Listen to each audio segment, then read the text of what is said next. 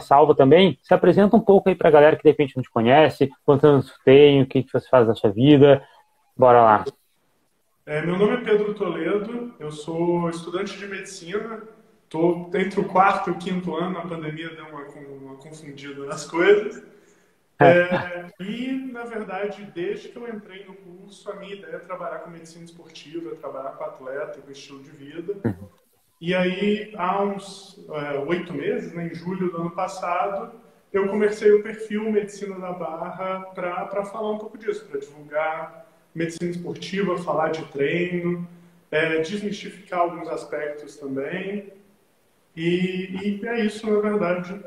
Não, eu tenho 29 anos, né, entrei na medicina tarde. É, antes disso eu era professor de inglês, ainda dou umas aulas, né, mas não é mais o Caramba. da carreira. Mas... É, e é, dentro da área esportiva, né, eu, eu, na verdade, eu me considerei atleta a adolescência inteira. Eu competi em tudo que você imaginar. Natação, Muay Thai. É, fui campeão mineiro de Muay Thai em 2006, se não me engano. É, é, sempre fui atleta, né? Aí quando eu saí de casa, eu, eu parei de treinar, e só que eu continuei comendo do mesmo jeito. eu, eu chegava a treinar sete horas por dia e depois eu fui, fui para Belo Horizonte e parei de treinar completamente. Fiz 100% sedentário e comendo da mesma forma que eu comia antes. Obviamente, em alguns anos eu estava obeso é, com 23 anos eu estava obeso, eu pesava 108 quilos no, no, máximo que eu cheguei. É, e estava diabético mesmo, testei acima de 126 várias vezes, é, que é critério diagnóstico de diabetes mesmo. E, e pressão estava meio alterada e tal. E aí foi revertido meio que na marra. Então eu tive várias experiências ruins com médico, com nutricionista. E, e, na marra mesmo é que eu resolvi isso. Eu acabei fazendo dieta sozinho, treinando sozinho e fui, fui me soltando de novo. Acabou que depois, quando o ambiente que eu me sentia mais em casa na adolescência, que era na academia, quando eu estava obeso, eu me sentia extremamente desconfortável. Né? E aí foi que eu acabei treinando em casa, fazendo home gym, e, uhum. e, por estudar o treino para treinar em casa, eu acabei conhecendo o powerlifting, começando a competir no powerlifting também. E aí eu aprendi mais sobre o treino de força, que é o, que é o assunto para a gente falar hoje. Show de bola, cara, sensacional. Então foi mais ou menos ali quando tu abandonou, abandonou tudo e tentou voltar, que foi a virada de chave, né? Eu acho que todo mundo tem. Se ainda não teve em um momento da sua vida, você vai ter assim, uma virada de chave que, poxa, é, quase que a vida se realmente muda assim de, né, de pernas para o ar. Enfim, a galera que está chegando aí e não me conhece também, eu sou o Léo Veloso, eu tenho 22 anos, eu sou personal trainer, então vai ser legal aqui essa, essa live, né, porque eu sou personal, o Pedro uh, cursando medicina e o Pedro é, é do powerlifting, eu, a única experiência que eu tenho de competição é, na verdade, com bodybuilding, então, mas eu acho que é legal porque se mistura muito que a galera tem muito o que aprender com a galera do powerlifting, né, a gente tem uma, uma cultura na musculação, hoje em dia que é muito vindo do, do empirismo do bodybuilding. Que tipo assim, ah, eu quero aprender sobre musculação, eu pesquiso no YouTube como que os fisiculturistas treinam. Ninguém pesquisa como os powerlifters treinam. E os caras são tipo assim, os pais da musculação. Os caras ensinam tudo. Tudo que a gente sabe de, no bodybuilding é quase que é, vem por causa deles. Periodização e tudo mais. Então, assim, galera, eu, eu, gosto muito de treinar pesado também, em relação à carga, sabe? Em relação a repetições baixas, a periodização muito parecida com o powerlifting. Eu, eu, gosto muito de power, só não competi ainda, porque quando eu quis competir veio a pandemia sabe? Mas, enfim, vamos esclarecer um pouco para a galera uh, o que, que, seria um conceito de treinamento de força, assim, na sua visão, só para a galera entender um pouco mais do que, que a gente vai abordar aqui. É, muitas vezes as pessoas até é, equivalem, né, treinamento de força com musculação, né, para o leigo é meio que a mesma coisa, mas dentro da musculação, dentro do treinamento resistido, o treinamento de força vai trabalhar com intensidades maiores, digamos, acima de 85% do RM, e trabalhando em amplitude de repetição abaixo de 6 repetições. Eu acho que a gente considera bem específico para força.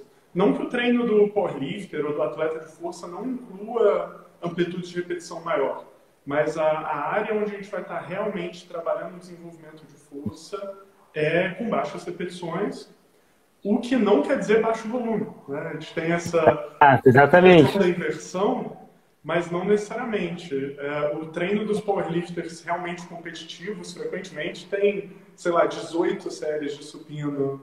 É, Imagino. Exato.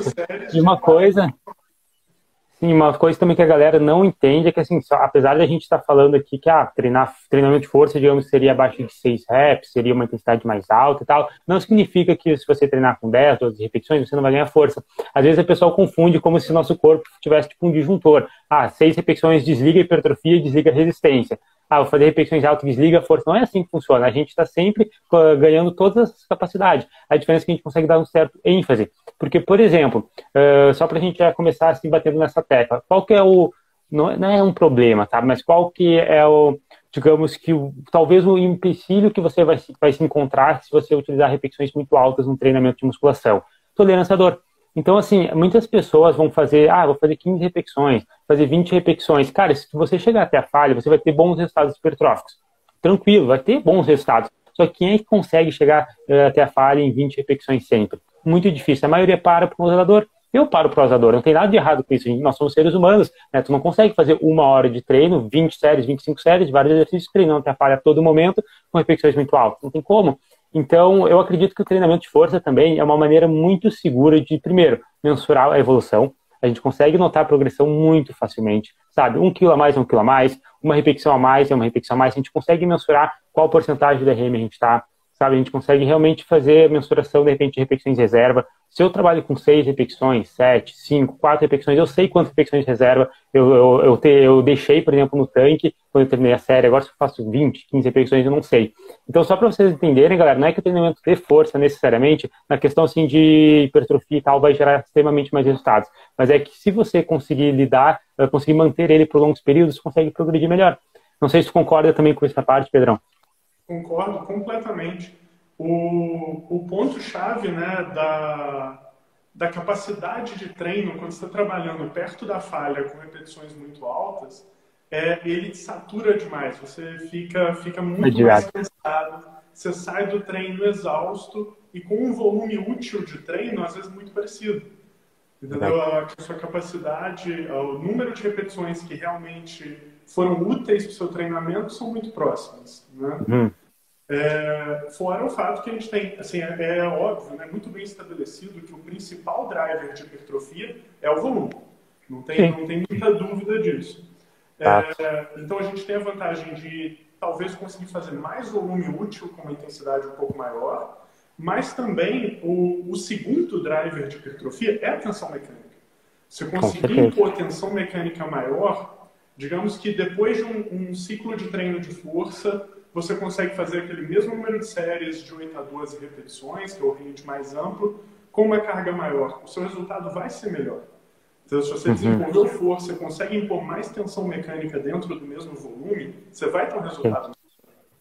Perfeito. Uma coisa que eu acho que assim, ainda não, não tem como, talvez não é que não tenha como comprovar, mas pelo menos agora não consigo nem imaginar como que vão fazer isso. Mas eu acho que no futuro vai, vai haver um consenso. Uh, o que eu estou falando, galera, é só minha opinião, entendeu? Não, não, é, não é ciência. Mas eu acho que, por exemplo, o cálculo de volume ele é muito injusto. O volume, galera, para quem não sabe, é, digamos, a tonelagem total do treino. Então é o número de séries, vezes repetições, vezes carga. Por exemplo, se eu fiz três séries de 10 com 10 quilos, deu lá um volume de 300 quilos, certo? Então, se eu faço, sei lá, um, agora já me perdi aqui nos cálculos, mas faço um outro número de séries com repetições diferentes, carga diferente, por exemplo, 3 de 15 com 5 quilos, a gente vai dar os 300 quilos também, né? Uma coisa assim. Na teoria, o volume vai ser equalizado. Só que eu acho que a carga, ela tem realmente uma importância maior nesse cálculo, ou deveria ter. Só que, claro, não tem como a gente mensurar isso agora. Talvez no futuro, talvez nem estejamos mais aqui, sabe, consigam entender um pouco melhor sobre isso. Mas, ao meu ponto de vista, mesmo o volume equalizado, talvez a longo prazo. É que a gente não tem estudos a longo prazo, né? Mas isso é uma percepção que eu tenho, sabe? Eu acho que a pessoa vai conseguir ter mais resultados, seja na hipertrofia, seja na, sabe, no ganho de força e tudo mais. O que, que tu acha, assim, de experiência prática? Apesar de nós aqui falar sempre de ciência, sabe? Cara, isso é uma opinião sua. Acho legal debater sobre isso também. Sim, sim. É, na verdade, o, o volume load, né, que é o volume calculado em tonelagem mesmo, ele é muito útil para você comparar um treino com o outro, o mesmo exercício, uhum. mas é, um treino com o outro, digo, do seu treino, a sua evolução. Às vezes você conseguir um volume load maior de uma semana para outra, é útil. Mas para realmente calcular a eficiência do programa, do, do treino como um todo, é, é um pouco impalpável, porque você não pode comparar exercícios diferentes, entendeu? Se fizer 3 mil quilos de rosca direta ou de terra, são efeitos completamente diferentes. É, mas, assim, eu acho mais útil pensar no volume simplesmente como número de séries é, acima do RPE 7, entendeu? acima de 4 repetições para falha, 3 repetições para falha. Uhum. Porque aí você realmente consegue equalizar. E se eu estiver pensando em, em isolados, digamos assim, dá para equalizar bastante mesmo. Eu fazer 12 séries até a falha é, de 15 repetições, eu fazer 12 séries até a falha de 8, a, a, o efeito vai ser muito próximo, independente do volume load, da carga total. É, mas, assim, ainda assim, tem outros elementos pra, pra, que vão interferir. A carga, a escolha dos exercícios, e tudo isso. Não tem, não tem, uma única unidade que a gente consegue determinar assim, né? Exatamente, exatamente isso que tu falou é muito legal, realmente, né? A gente mensura, normalmente eu também faço a mesma coisa quando eu vou prescrever um treino, quando eu vou tentar progredir meu treino, realmente o volume, né, de uma forma mais prática, a gente, a gente mensura o número de séries. E eu faço bem parecido com o que você falou ali, acima de 70% mais ou menos da carga, com um RPS 7 mais ou menos já contabilizo como uma série válida. Se não é um warm-up, alguma coisa, assim, um aquecimento, sabe, nem contabiliza.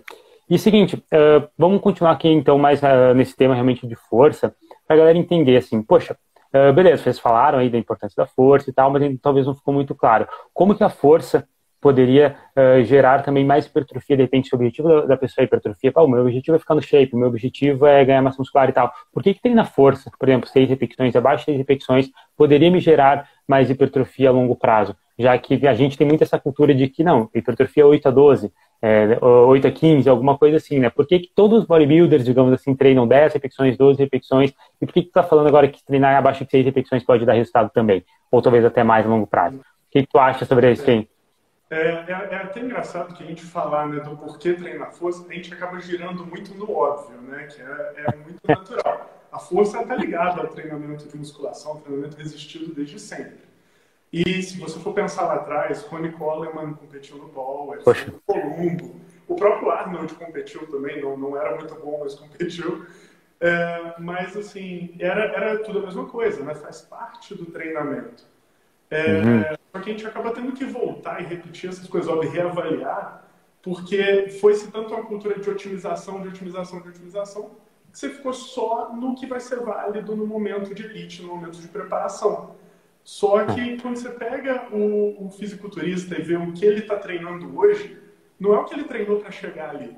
Então, é, o, o, que acontece? A, o treinamento de força ele vai te dar capacidade de treinar no range máximo de, de hipertrofia. Ele, uhum. se você, para começar, né, você tem hipertrofia abaixo de 6 repetições, obviamente, como você falou, é uma, é uma gama, né? Mas ele ele realmente está desenvolvendo mais força, até porque o volume total ali vai ser menor. No Sim. entanto, a, essa maior força ela vai te dar capacidade de treinar num próximo bloco dentro da amplitude mais propícia para hipertrofia com mais carga, com mais uhum. capacidade. Uhum. Além das habilidades subjetivas que você ganha, né? você ganha mais estabilidade quando você vai trabalhar com a carga, com a carga maior. Você uhum. tentar fazer toda a sua progressão dentro de 8 a 12, Além de você bater numa parede muito fácil e começar a ter dificuldade de progredir carga, sempre que você progride a carga, você perde estabilidade. E uma coisa é você perder estabilidade no RM, numa tentativa de recorde. Outra coisa é você perder estabilidade quando você ainda tem mais 10 repetições pela frente. É, não vai, você não vai render, você vai, o seu risco de machucar aumenta.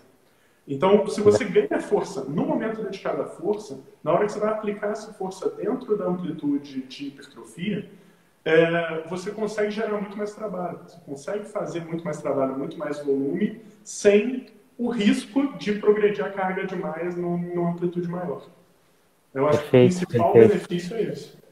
Perfeito, concordo 100%. Isso aí que tu falou da estabilidade também, ninguém dá bola, mas eu noto muito isso na prática. Quando eu estava em academias, né, eu acho que eu era a única pessoa, o único ser vivo na, na academia que fazia desenvolvimento em pé sabe? Ninguém faz. E aí eu passava, às vezes, para alunos novos, principalmente, né, os alunos novos que, poxa, não me conheciam ainda muito bem, e era a mesma queixa sempre, ah, eu senti muito lombar, não dá para trocar esse exercício, não dá para fazer sentado, sabe, como se fosse uma coisa muito errada. E, galera, isso realmente faz muita diferença. Dá, dá muito mais, uh, te permite muito mais progredir, realmente ter mais estabilidade, mais força também nos outros exercícios. E a galera não entende muito isso. Se você fica mais forte no supino, você vai levar essa força também para o resto do treino de peitoral. Consequentemente, mais hipertrofia, etc, etc. É como se fosse uma cascata, assim, sabe?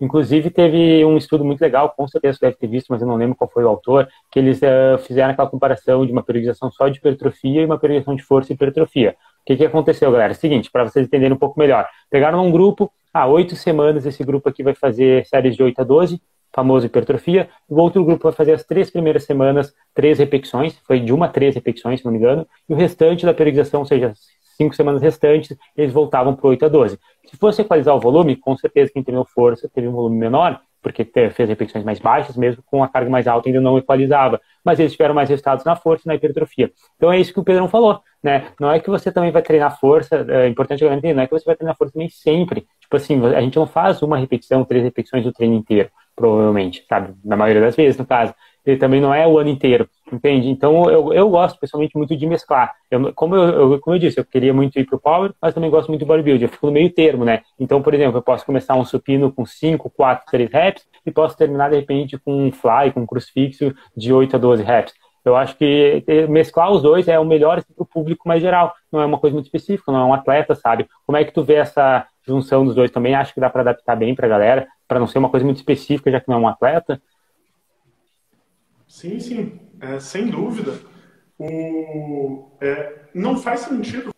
Inclusive, só colocar aqui, ó, era uma pergunta que falaram. Não vão ser condutivos para esse de, de repetições. Você não vai fazer um, um fly, um voador com, com três repetições, não vai fazer sentido. Mas não faz sentido. É... Tá travando o Pedro aí, galera?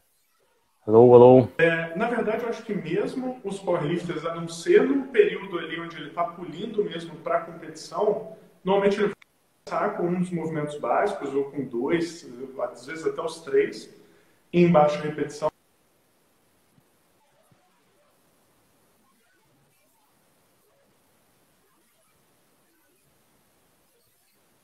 Parar de, de treinar a repetição mais alta em momento nenhum do treino nem em um treino específico, nem na periodização. É só uma questão de você priorizar né, o que você faz fresco, o que você faz na hora que você entra na academia, você vai ter o seu melhor rendimento, é o treino de força mesmo. Mas é, depois disso, você vai para os seus acessórios.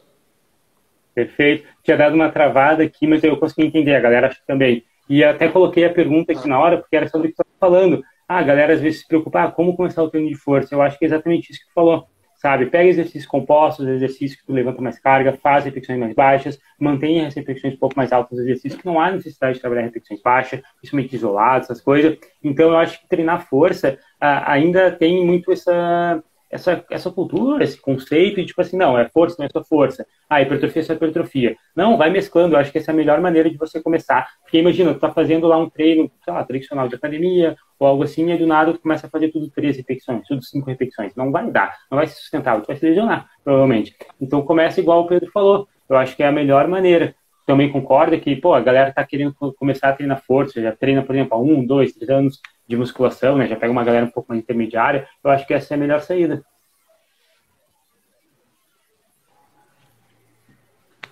Ih, bugou de novo? Espera aí. Alô, alô. Pedro, tá escutando?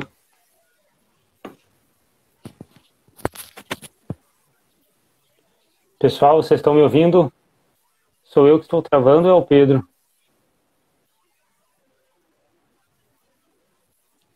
Tá?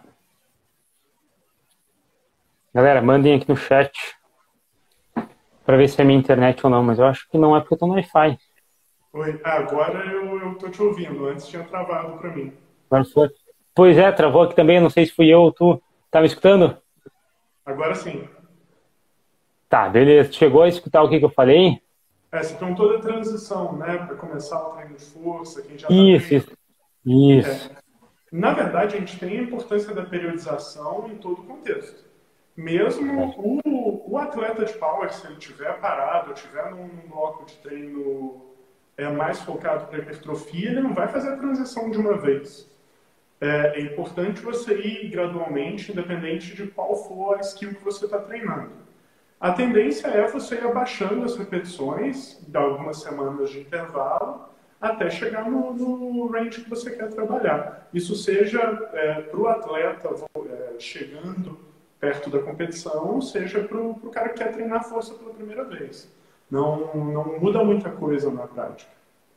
Uma coisa que, que até perguntaram, eu acho que cabe perfeito aqui, é esse daqui, ó. Aquele método de 5 de 5. Eu acho que é realmente. Eu comecei assim, eu acho que é um excelente método para iniciar o treinamento de força. O que, que tu acha?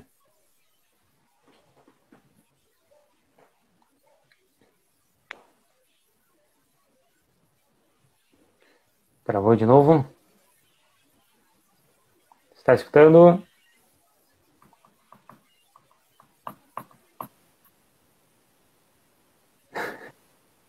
Aqui tá travado também. Tu tá no Wi-Fi?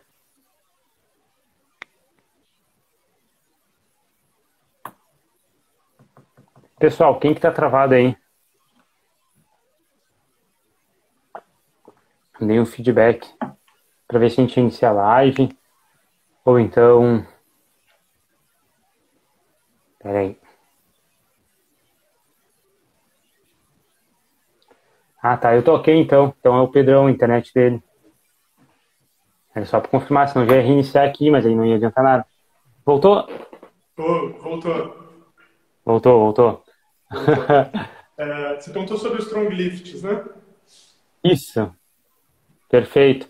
Eu, eu, eu pessoalmente comecei o dessa maneira. Lift, né? O Strong Lift ele é muito bom para quem está começando mesmo. Mas o cara que já uhum. treina há mais tempo, se ele reduzir tanto o volume de uma hora para outra, é, ele vai sentir perda de desempenho, ele vai é, desinchar, ele vai ficar um pouco menor e vai ficar frustrado. Então, é, eu até gosto do esquema de 5x5 repetições. É, é um uhum. primeiro ponto de, de de treinar força. Mas o programa todo só para quem está começando, senão é muito pouco volume. É, o cara não uhum. vai render, vai ficar frustrado, não é, uma boa, não é uma boa ideia. Mas eu comecei a treinar força com o Strong Lift do jeito que ele é prescrito mesmo.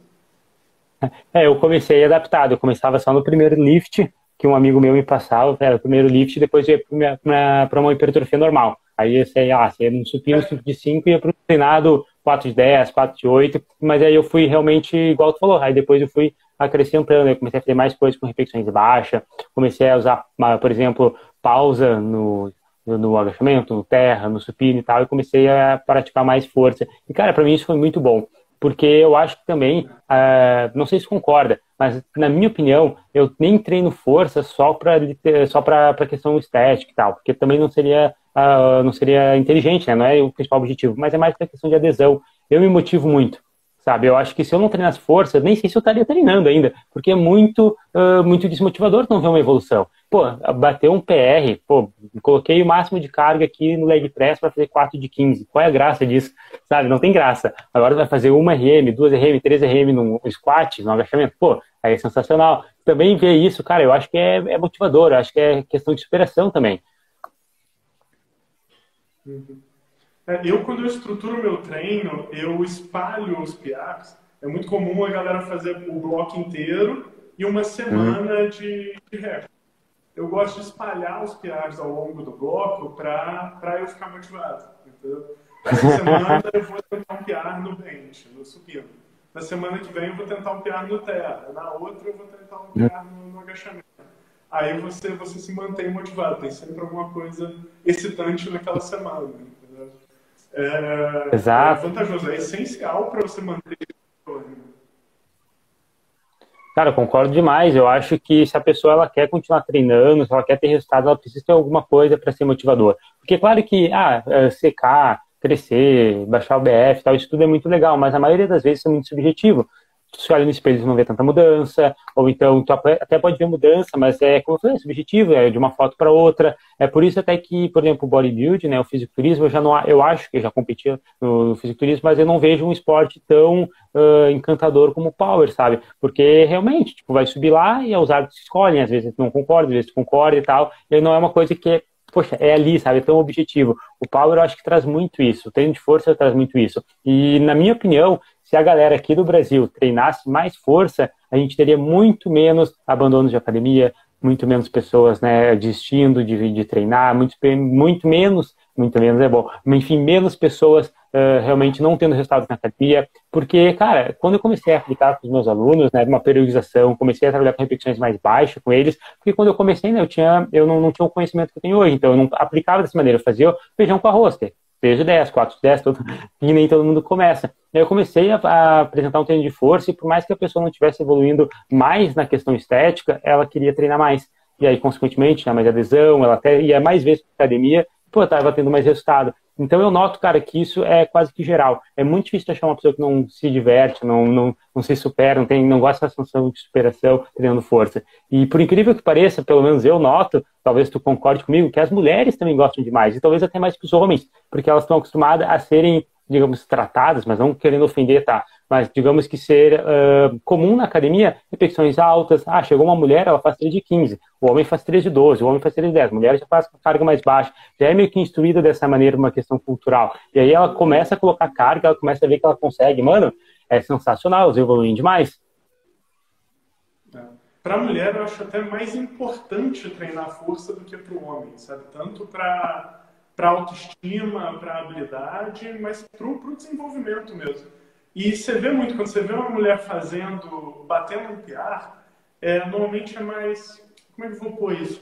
É, é mais é, gratificante, entendeu? É muito. é muito único, é muito raro, né? A mulher se sente muito única é, batendo um piar, puxando um terra de 100 quilos e tal, que para um homem às vezes é uma coisa natural, é uma coisa mais que é, você vê muitos homens mais fortes do que você à sua volta. Uma mulher treinando uhum. não tem, base nenhuma, vai estar todo mundo, é, vai ser muito único. Então elas se sentem muito bem, motiva demais para treinar. Não, não, não, lembro de uma experiência negativa com uma mulher que começou a treinar power. Não tem, não tem, né? Elas curtem demais também e a galera em volta se motiva. Eu lembro que, por exemplo, quando eu dava aula em uma, em uma academia lá, eu nunca treinei tanta força assim, porque é muito difícil pegar um aluno e conseguir preparar ele para treinar força, sabe? Porque normalmente a galera vai assim, assim vontade, né? Ah, tô pegando academia. Mas eu lembro que alguns alunos específicos eu conseguia trabalhar com cinco repetições, lá uma semana eu colocava três repetições, e cara, é engraçado porque a academia toda para sabe? Pô, tu vai fazer um terra, todo mundo começa a olhar estranho, sabe? E não deveria ser assim, né? Deveria ser uma coisa mais comum, claro que depende do ambiente, mas a maioria das pessoas olha isso como se fosse muito alienígena, né? Pô, a gente que gosta de treinar pesado, então a gente tá acostumado a, pô, tu não treina, não tá treinando músculo, tu não é, tem que tem que treinar o músculo, não ser burro de carga, ou aquelas coisas que, por exemplo, muitas pessoas aqui do meio fitness, pessoas famosas, influenciadoras falam que ah, tem que transformar 100 gramas em 100 quilos, essas poxa, essas maluquices, sabe? Que ainda a galera acha que intensidade seria sair cansado da academia e tal e não dar o valor para carga. E tu estava falando aí das mulheres, né? Eu acho que também as mulheres elas se, é, se, se beneficiam muito do treinamento de força também por uma questão de autonomia, sabe? Eu acho que, pô, não, não adianta a mulher ir para academia e aí ficar só naquele cotonete colorido. Não estou falando que cotonete colorido é errado. O problema é ficar sempre nele. Você vai começar nele, tá? Mas sempre não. Tem que progredir. Mas, pô, imagina, vai chegar lá e, sei lá, tá morando sozinha, tá sozinha em casa e tal, tem que trocar um botijão de gás, tem que empurrar uma geladeira. Pô, tá na estrada, quebrou o carro, tem que descer trocar o pneu. Um monte de coisa, um monte de, de situações que poderia acontecer que se a mulher não tem força suficiente, eu sei que esse exemplo, galera, é bem grotesco mesmo, mas é a intenção, sabe? Para alertar que, poxa, é importante. Ah, eu não quero treinar braço, não quero ter força, mas você precisa ter força, sabe? Independência, autonomia, força feminina também. Eu acho que isso é muito relevante também. O que, que tu acha? Tu fez um post parecido, né, uma vez. Força e independência até para o homem, e, e, eu gosto sempre de falar da, da idade, do envelhecimento. A força é Ué. importante demais para envelhecer bem. O, o, diferencial de você manter sua autonomia depois de, de certa idade é você ter força para realizar os movimentos. É, inclusive, uhum. é, no homem de 60 anos, o melhor preditor de longevidade é um estudo enorme, é muito interessante que eles usaram colesterol, usaram pressão, é, nossa, usaram doenças prévias, um monte de coisa. O melhor preditor de longevidade foi a força no grip. Melhor do que todos os marcadores bioquímicos, melhor do que qualquer outro marcador. É, a força no grip e a velocidade de marcha. São, é, que são capacidades físicas. É isso que indica se você ainda vai viver muito ou se você vai viver pouco. É, são os melhores marcadores. É, isso por quê? Né? Não, é, não é que a pessoa morreu por falta de força na mão mas é, isso indica que ele foi, continuou capaz de trabalhar, continuou capaz de cuidar de si próprio, não, não foi abandonado, né? não, foi, não passou por esse tipo de coisa, então ele acaba vivendo muito mais, ele continua ativo, diminui risco de AVC, diminui risco de, de infarto pela atividade, não é nem atividade física, simplesmente porque está saindo de casa, por estar levantando do sofá e tal. Então, é, é essa força que você desenvolve no, nos anos onde você está mais jovem, ela vai refletir diretamente na sua longevidade. Se você está independente, em quanto tempo eh, você ainda vai conseguir dirigir, você vai conseguir entrar e sair do carro sem ajuda. Cada uma dessas coisas da independência é diretamente dependente da força. Massa, cara. Legal, é sensacional. Isso aí, cara, que tu falou foi tipo uma aula. É muito importante que a galera entenda isso. Muito, muito importante, né? E cansamos de ver também, por exemplo, idoso. É, hoje em dia, eu acho que é muito mais fácil, ou quer dizer, no atual momento, não por causa da pandemia, mas agora, na atualidade, a gente vê mais idosos treinando, mais pessoas da terceira idade se exercitando, mas ainda assim tem aquelas coisas do tipo, ah, idoso não pode pegar peso, idoso tem que fazer muito leve e tal. E claro, a gente tem que respeitar a galera. Mas uh, teve um dia uma, uma ex-colega minha, ela trabalhava comigo em uma academia, ela se mudou, ela foi para São Paulo, não, foi para Santa Catarina, e ela me chamou e falou que ela estava dando personal para um cara, para um senhor de 60 anos, que estava colocando 250 quilos no leg.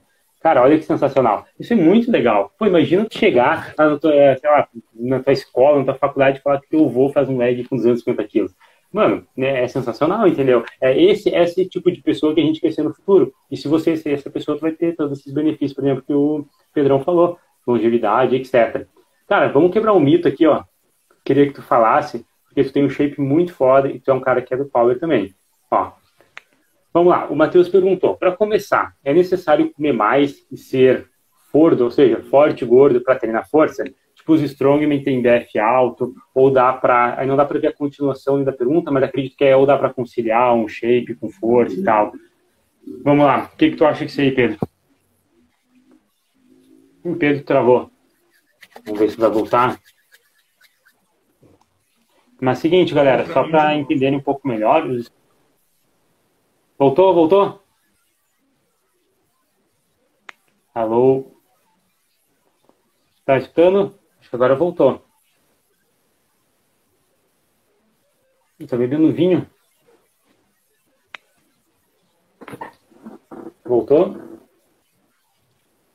Pessoal, o pessoal que está aí no chat também manda alguma coisa só para ver se estão escutando. Mas enfim, o que eu estava falando, quanto não sei o que aconteceu com a internet do Pedro, que os Strongmen, apesar de serem. Voltou? Voltou? Agora acho que foi. Voltou. Tá escutando? E, beleza. Não, então, chegou ali a, a pergunta do Matheus.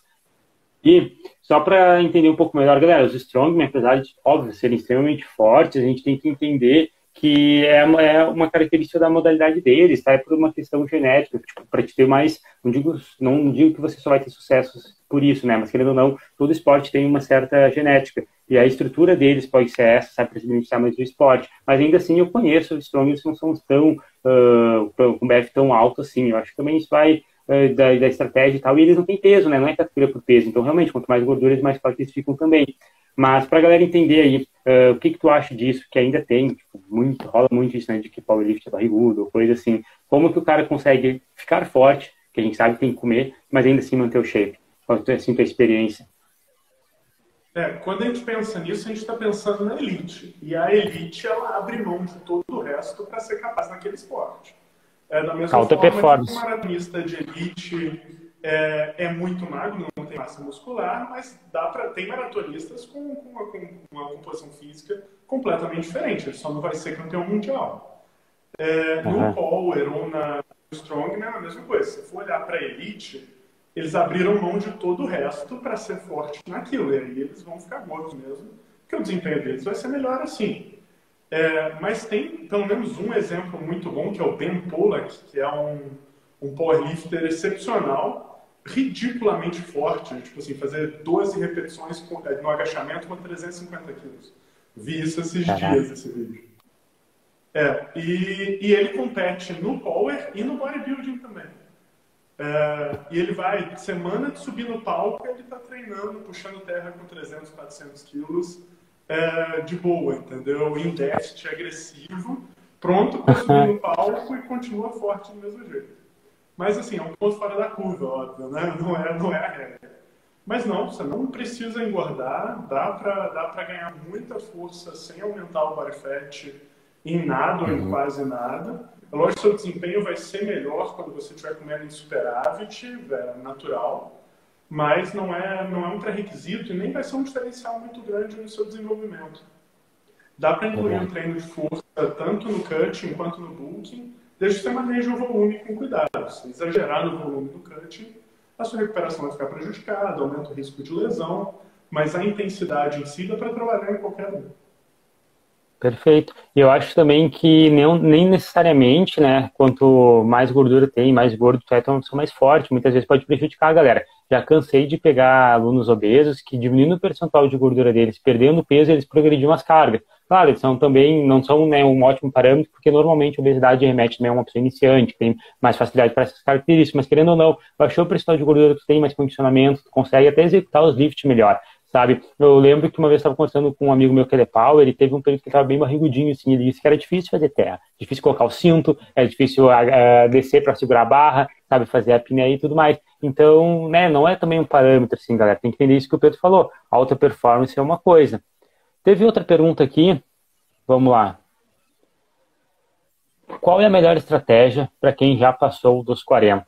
Poxa, eu acho que não tem outra se não tem na força, é aquilo que a gente está falando aqui. Assim como perguntaram lá em cima também, ah, por que, que tem alguns idosos que começam, conseguem andar para cima e para baixo com muita facilidade, mas pede para levantar da cadeira no sacrifício? Treinar força impacta diretamente nisso? Com certeza, a gente precisa de força para levantar da cadeira, não é um agachamento.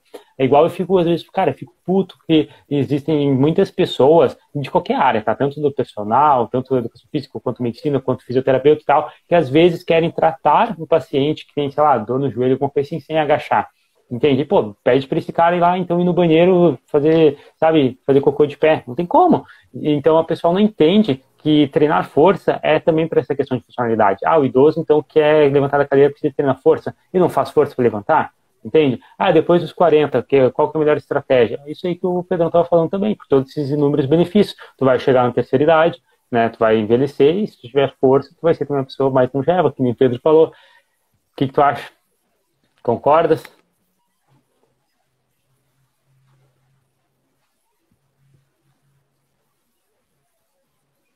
Ih, deu mais uma travada. Bora lá ver se tem outra pergunta. Pessoal que tiver dúvidas, vai, vão mandando aí, que conforme Pedro for retornando da, da internet, eu já vou atualizando aqui.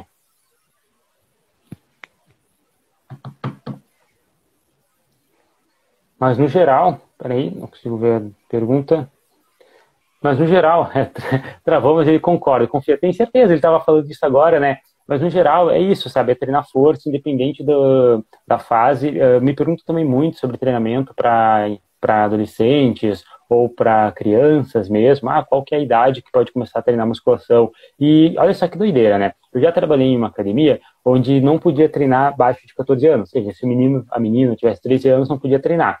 Aí depois uh, inventaram lá uma nova norma onde poderia treinar crianças, se eu não me engano, até, não, de 10 a 14 anos elas poderiam ir para a academia, mas elas teriam que ir no horário reduzido, no horário especial, onde os professores pudessem dar atenção, tá? Aí depois eu acho que até podia, abaixo de 10 anos, mas apenas ginástica.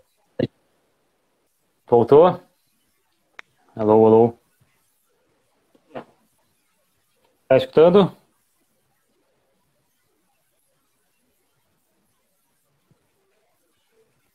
Enfim, E aí a galera, uh, abaixo de 10 anos de idade, não podia fazer musculação, só podia fazer lá uma ginástica que era específica para crianças, que aí tinha que ser alguma coisa lúdica e tal, tipo, tinha que ser brincadeira ou algo assim. Novamente, num horário reduzido que tivesse, tipo, quase todos os professores só atendendo eles, sabe? E eu acho que isso, cara, é uma grande burrada, uma grande burrice, na verdade, porque eu lembro que esses próprios professores, uh, porque eu debatia com eles, né, falava assim, por que não pode treinar abaixo de 14, por que não pode treinar abaixo de 10 anos e tal, porque, sabe, chegava às vezes lá, eu lembro que tinha um aluno que ele tinha 12 anos ou 13 anos, e eu passava supina para ele, passava em desenvolvimento, sabe, e me olhavam tudo torto, e poxa, tentava bater de frente, e ainda tinha aquela, uh, os professores ainda achavam que, ah não, vai prejudicar o crescimento, sabe, as epífises, um monte de coisa errada que a gente sabe que já não é verdade. Fala, Pedrão, voltou?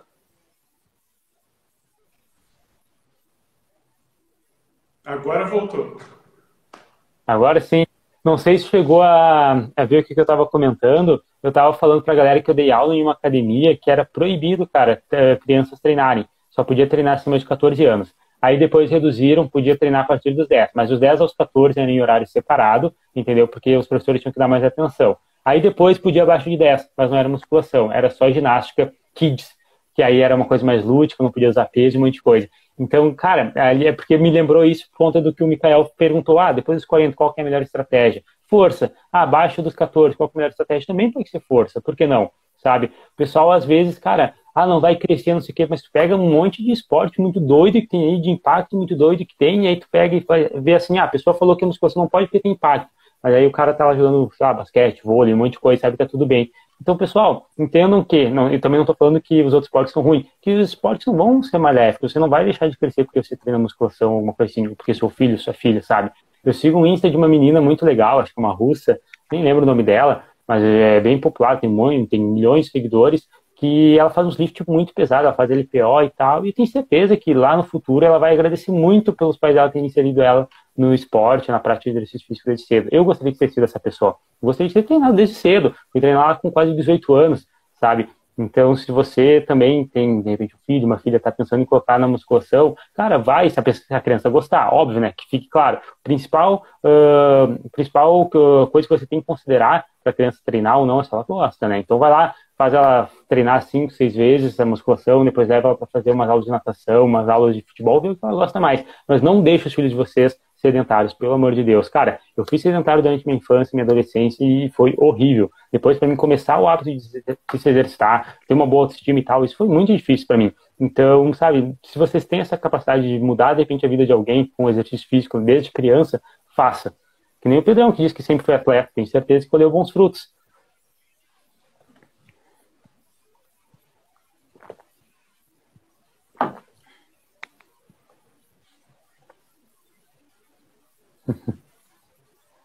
Tá ouvindo, Pedro? É. Sem dúvida. Eu comecei na musculação com 11 anos, se não me engano.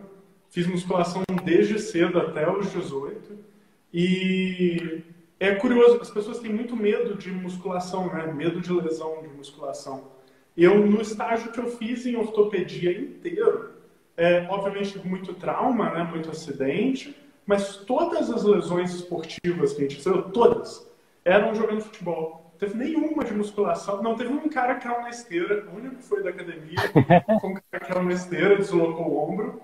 Mas todo o resto não teve nem uma lesão sequer que fosse de origem é, na musculação. É, o risco de lesão, né, lesão, o número de lesões por hora, por a cada 100 horas de prática, algo, algo assim, é muito mais baixo nos exercícios resistidos do que em qualquer esporte coletivo e até menos do que na corrida, no, nos esportes individuais aeróbicos. É, é, um medo, assim, é lógico que tem risco, que tem que ter cuidado, mas é, é um medo completamente mal colocado. Não faz sentido se preocupar com isso, nem para criança, nem para adulto. E para a pessoa mais velha, ainda é mais seguro porque você está o tempo todo no, com movimento controlado. Entendeu? Você uhum. não está não tá mudando direção, não está correndo, não tem, não tem combater em alguém, trombar e tudo isso.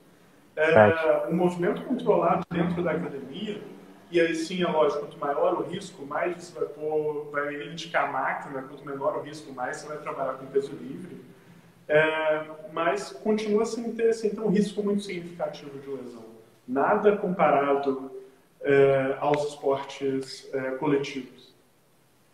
Verdade, verdade. E assim, tu entra numa sala de musculação, tu pode achar bastante lesão, até achar bastante gente lesionada. Eu, por exemplo, sempre acho alguém. Só que provavelmente essa pessoa, provavelmente não, quase sempre, assim, 90% das vezes, digamos assim, a pessoa ela veio de um esporte, entendeu? É muito difícil alguém realmente estar tá com lesão por conta da musculação. Por exemplo, eu tenho uma aluna que ela tem dor no joelho, que foi jogando, poxa, nem lembro o esporte, faz tanto tempo, mas enfim. O outro lá foi com futebol também, sabe? O outro foi o ombro jogando basquete. Então, cara, é muito difícil tu ver alguma coisa assim na musculação, a pessoa se lesionar de fato na musculação porque, que nem o Pedro falou, é um esporte muito bem direcionado, né? Uma modalidade muito bem direcionada, é muito difícil lesionar, porque o movimento é aquele, não tem muitos imprevistos, não tem uh, impacto do combate, né? Na verdade, essas coisas assim. Tem mais uma pergunta aqui também. Ainda existe preconceito na força? Começa a montar a barra porque é que joga. Claro que tem. Claro que tem. E tem muito.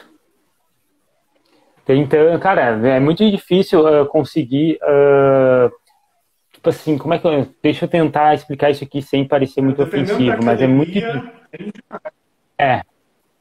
É, é, é complicado, cara. É assim, ó, é, é difícil. Barulho, né? por... Gemer, deixar a cair na volta. Não pode. A galera, a galera tem preconceito.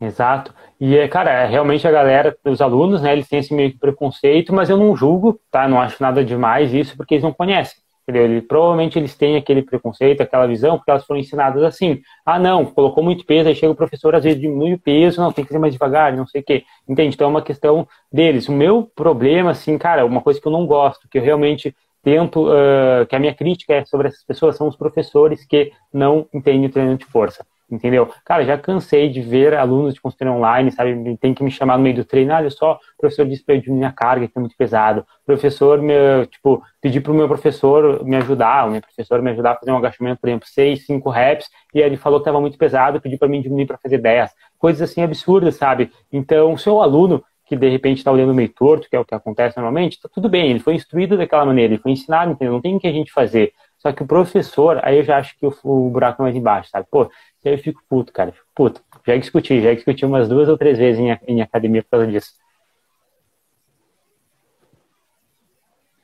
Teve até uma vez que uma aluna minha estava fazendo levantamento terra, sumou, e aí eu desci lá na academia para fazer meu intervalo, e quando eu voltei, ela me chamou e disse que ela teve que trocar o jeito que ela estava fazendo, porque o professor falou que, não, que, o, que o agachamento não era para bater a barra no chão. Tipo, sabe? Como assim, cara? É uma loucurada que a gente vê. Bater o peso no pé pra deixar o professor puto. Cara, a galera surta, não sei como é que pode. Não sei como é que pode. O pessoal realmente surta demais. Ficar descalço para agachar, então até isso já reclamaram, cara. Tu acredita que teve uma vez que me chamaram lá assim, ah, olha só, Léo, tô só te avisando, não tem nada de errado contigo, tá? Mas, cara, estavam tirando foto de ti agachando descalço para mostrar lá na recepção depois, porque tinha um cartazão lá, ah, obrigatório uso de tênis para treinar e tal, mas pô, eu tava ali no meu currículo, assim, assim no hack, do, no hack de agachamento, não era nada demais, mas a galera é foda. Já teve umas experiências assim também, Pedro?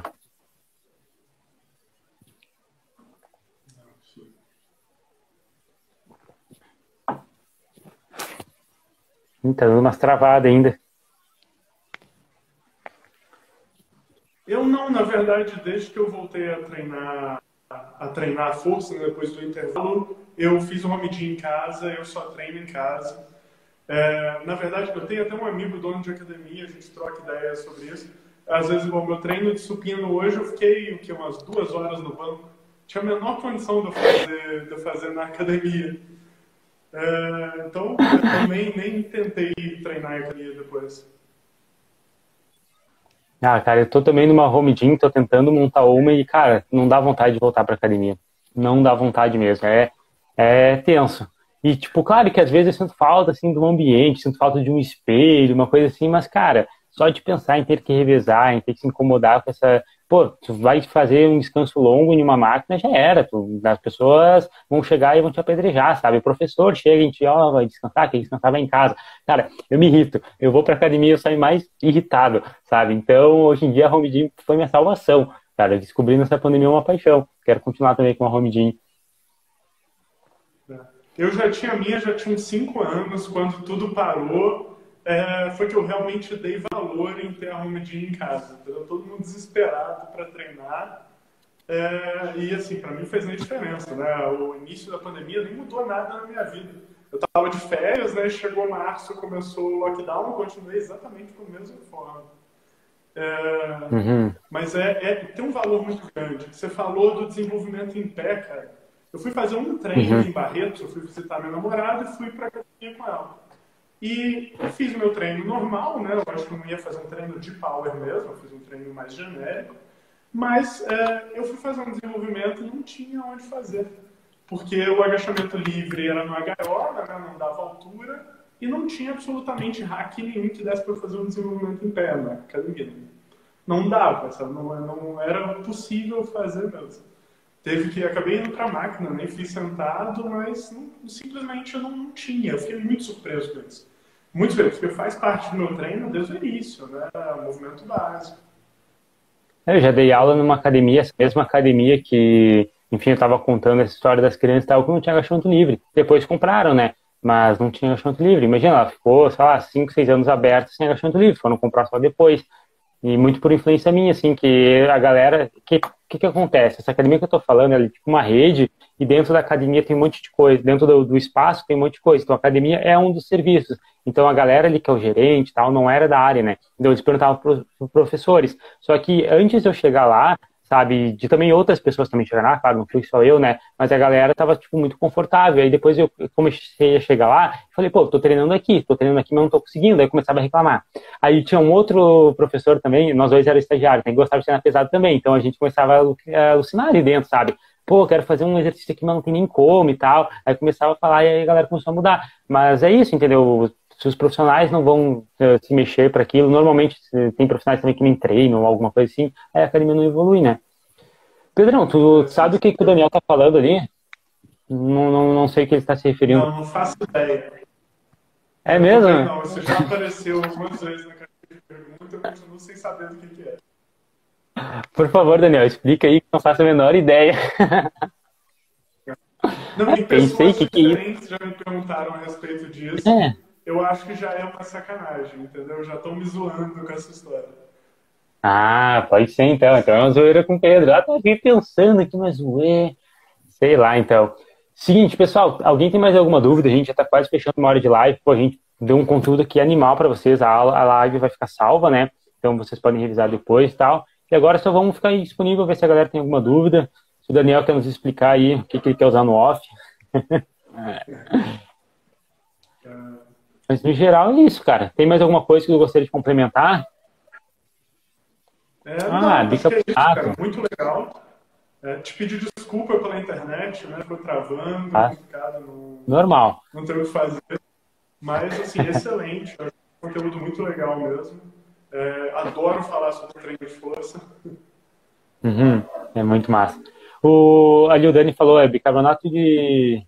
Bicarbonato com pré-treino, galera, é muito bom, é um tamponante, mas, mas ele o treino de força, eu acho que ele não tem muitos benefícios. Ele vai provavelmente conseguir reduzir um pouco a tua sensação de, de fadiga, digamos assim, porque tu vai conseguir algumas repetições a mais, porque não vai sentir tanta queimação. Eu acho que é mais interessante para quem treina resistência ou repetições mais altas. Eu já usei, eu achei muito ruim, porque tomar aquele negócio é muito ruim, eu fiquei arrotando por uns, nossa, umas horas aquilo ali. Eu já testei, mas eu sinceramente não vi diferença, sabe, pro treino que eu fazia. Mas acho que se for fazer um treino de repetições mais alto, pode ser. Você já chegou a usar? É, já, já sim. O problema é a dose efetiva, né? As doses nos estudos é entre 200 e 300 miligramas por quilo. Então, você toma 20 gramas de, de bicarbonato de uma vez, você vai ter desconforto, não tem muito jeito. Tomei 15. Tem até um estudo legal rolando na USP com, com uhum. Eles estão tentando diversas formas de, de delivery. Uma professora que foi, foi professora temporária aqui na UFLA, na nutrição, faz parte desse grupo e tentando diversas cápsulas diferentes para entregar ele direto no, no intestino delgado, né, passar intacto pelo estômago, não causa desconforto, e você cai na corrente sanguínea diretamente, mas aí a, continua tendo problema da dose, porque fazer cápsula com 20 gramas também não funciona. Então eles estão ajustando. Mas assim, o treinamento legais de carbonato sem causar o desconforto estomacal, porque funcionar funciona, só, só dá trabalho. É, eu, uma vez, eu, quando eu fui usar, eu fui atrás de alguns estudos. Tem um, acho que é com supino, que mostrou bastante melhor em desempenho, mas eu não tenho certeza. Vê se tu lembra aí, eh, tu sabe também, mas eu acho que para treino de força mesmo, tipo abaixo de 6 reps, isso faz diferença. Eu sei que ele retarda um pouco a fadiga, uh, por conta também de diminuir a sensação de queimação e tal, mas será que o treino de força realmente fez diferença? É, eu acho que no treino como um todo faz sim. Ele é mais importante no agudo, né, no, nas repetições mais altas, mas o, o efeito de tamponamento é importante para a fadiga sistêmica também. Então você, ele diminui a fadiga sistêmica ao longo do treino é, de maneira significativa também. Eu não, não, não lembro quantificar, né, mas eu tenho certeza que tem estudo com isso. Massa, massa, legal, cara. Eu, quando eu usei também tive meus problemas por causa da dose, e aí eu sei que tem alguns estudos que mostram que de repente se tu fracionar a dose também utilizar um carboidrato melhor e tal, só que, pô, é muito insustentável, sabe? Imagina que tem que tomar duas vezes antes de treinar, por exemplo, fracionar a dose, ou três vezes, sei lá, junto com carbo e tal, pô, ficava muita loucura. E teve uma vez que eu usei, não sei por que tava fazendo essas maluquices, mas eu usei junto com glicerina também, que eu queria testar, então, cara, foi, nossa, uma explosão de sabores, mas foi legal. Eu senti uma, um pump da hora, senti um desempenho legal. Mas enfim, a gente tem que testar as coisas, galera. Mas sinceramente eu acho que é difícil sustentar, né? Acho que sim, tu vai usar uma vez ou outra é legal, mas sustentar todo dia usar bicarbonato, 20 gramas, 25 gramas, é foda. É, o benefício não vale o desconforto, entendeu? É bom, funciona, é. mas justamente vale o desconforto, né? Verdade. Tinham perguntado aqui, ó. Uh, cadê? Descansar mais de um minuto para treino de força. Bom ou atrapalha, uh, pois deixa o corpo frio. Cara, não, não tem como treinar força com menos de um minuto de intervalo, sabe? Então não tem problema nenhum, tá? Isso de o corpo esfriar, alguma coisa assim, até porque não, não faria sentido, já que o pump muscular, que inchaço que tu sente, sabe, no treino, daí não te gera hipertrofia diretamente.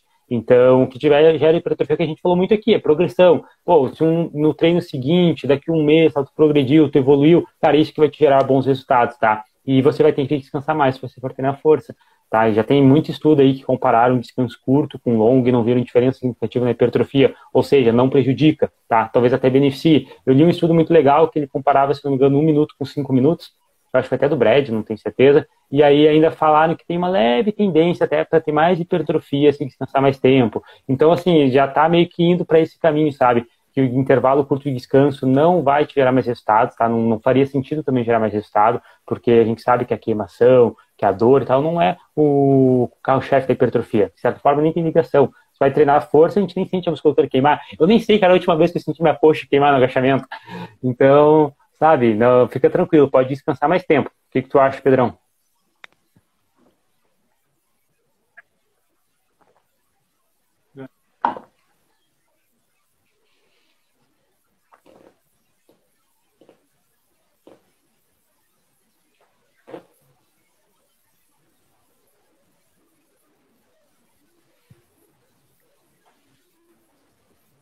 Deu uma travadinha, mas eu acho que eu ouvi tudo que você falou.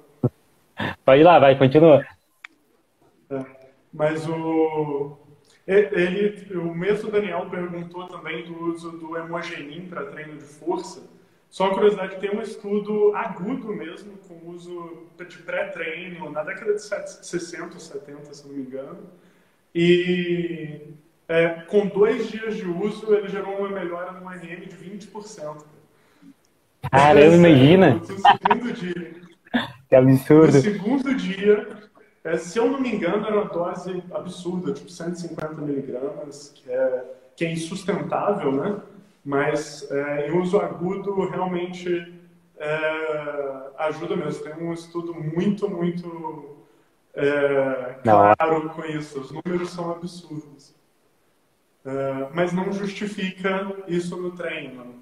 É, não, faz, não vai ter benefício nenhum essa melhora de, de carga no treino artificial. Não vai, não vai melhorar seus resultados. Forma aguda.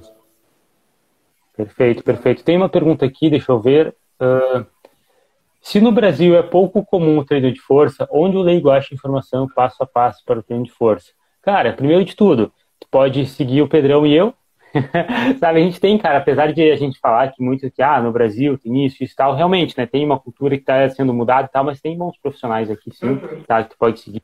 Galera do Power, tem gente do Power, é difícil, pelo menos eu não conheço muita galera do Power que posta conteúdo em si, mas tem gente que posta bastante sobre treino, assim, treino deles, rotina deles, dos alunos, eu acho que é legal se basear.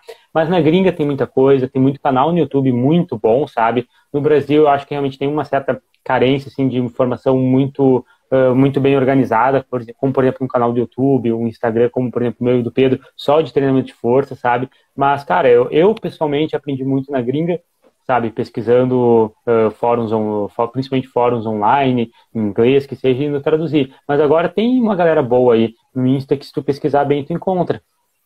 O que tu acha, Pedro?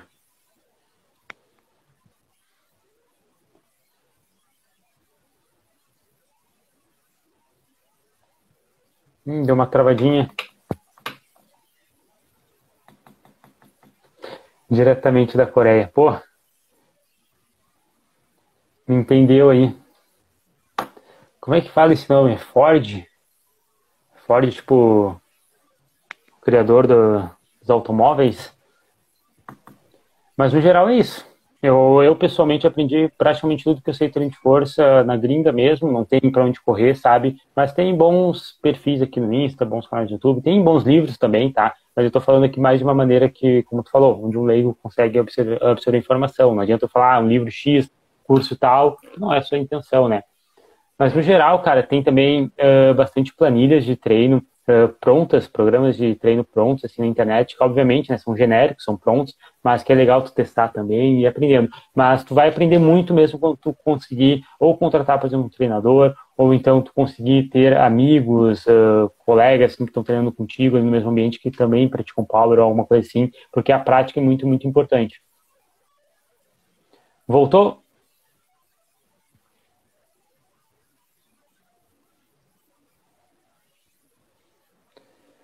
Daniel, seguinte, cara, uh, tu pode continuar, bom, caso não, caso esteja tomando, né, continuar usando uma creatina, ou caso não esteja usando, pode usar a creatina, pode de repente usar também alguns estimulantes, como a cafeína, algo assim que não vai aumentar sua força, mas pode conseguir, uh, digamos que é, chegar no máximo da sua disposição, então num dia que está muito cansado, algo assim, mas no geral não tem como, é evitar cortar carboidrato, dormir bem, não fazer uma restrição calórica muito alta, isso aí vai depender muito mais da tua dieta do que necessariamente de, sabe, uh, alguma estratégia muito específica. É só se alimentar bem, não fazer nenhuma maluquice, tipo zerar os carboidratos, que eu falei, tu vai conseguir manter seu desempenho, tá? Então, a perda de peso, a perda de gordura é sempre muito gradual. Ela também é um efeito crônico, de certa forma. Então, olha, Pedrão até saiu caiu tanto a internet dele. Mas enfim, concluindo aqui, uh, por conta da perda de gordura corporal ela ser uma coisa que ela não vai acontecer do dia para noite, inclusive tem um, digamos que um limite de gordura que seu corpo perde por dia e tal, então tu tem que saber que tem que fazer as coisas graduais. Se tu fizer as coisas graduais, se fizer um cut bem feito, sabe, de uma maneira sustentável mesmo, sem muito extremismo, sem muito radicalismo, tu não vai perder força de forma significativa. Sabe, eu, por exemplo, estou em cutting há sete semanas e eu estou até conseguindo progredir minhas cargas. Claro que isso também tem muito defeito psicológico, óbvio, né? Não tem, né? é inegável. Por exemplo, meu desempenho me sinto melhor, me sinto bem, até vou, vou treinar mais disposto, mais motivado. Mas a grande questão é não ser extremista. Se tu não fizer um cut extremista, tu vai conseguir manter as forças no treino, tá?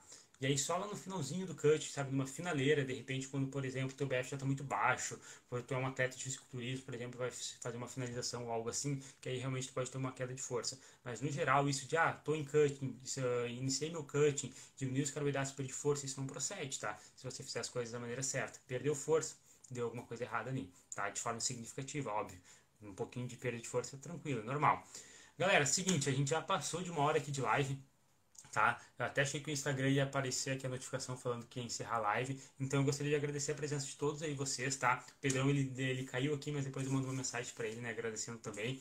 Pessoal que não me segue ainda, que não tá me acompanhando, amanhã eu vou estar uh, começando, né? Algumas aulas de um evento 100% gratuito que eu estou fazendo, que é a Semana do Zero ao Shape Natural. Caso você tenha interesse em colocar o shape de forma natural, aprender mais sobre treinamento, treinamento de força, que a gente conversou aqui, sobre dieta, sobre, enfim, alimentação no geral também, periodização e tal, vai lá para o meu evento, o link está na bio, tá? Se inscreve, é totalmente gratuito, são três aulas e a primeira vai rolar amanhã às 20 horas da noite também, tá? E aí, então, conto com vocês. É isso aí, pessoal. Uh, deixa eu ver, o Daniel falou, manda um carbo com índice glicêmico, índice treino, não faz diferença, tá? O índice glicêmico, ele não é uma uma classificação muito vantajosa, muito, muito relevante na realidade, porque simplesmente, por exemplo, utilizar um carboidrato de índice glicêmico uh, alto, sabe, uh, mandar o carbo com índice glicêmico com índice treino. Tu não falou qual era o seu índice glicêmico, era alto ou baixo, mas enfim, o que, que tu querendo dizer? tu simplesmente adicionando alface, fibras, proteínas, gorduras na sua refeição, tu já muda o índice glicêmico, tá? Ele não é um parâmetro, sim, para realmente definir se o alimento é bom ou não é bom, se é bom pré-treino ou pós-treino, tá? Isso não é realmente relevante para sua rotina. O que importa é o contexto calórico, se estava em déficit, em superávit calórico, quantas calorias você ingeriu no dia, quantidade de macros, etc, etc, tá? Mas agora é isso, galera. Estou falando aqui demais, vocês já não aguentam mais, tá? Muito obrigado, pessoal, aí. Gostei muito de conhecer vocês aí, seguidores do Pedrão, tá? Fiquei muito feliz realmente pela participação. É isso aí. Agora eu vou lá, vou deixar a live salve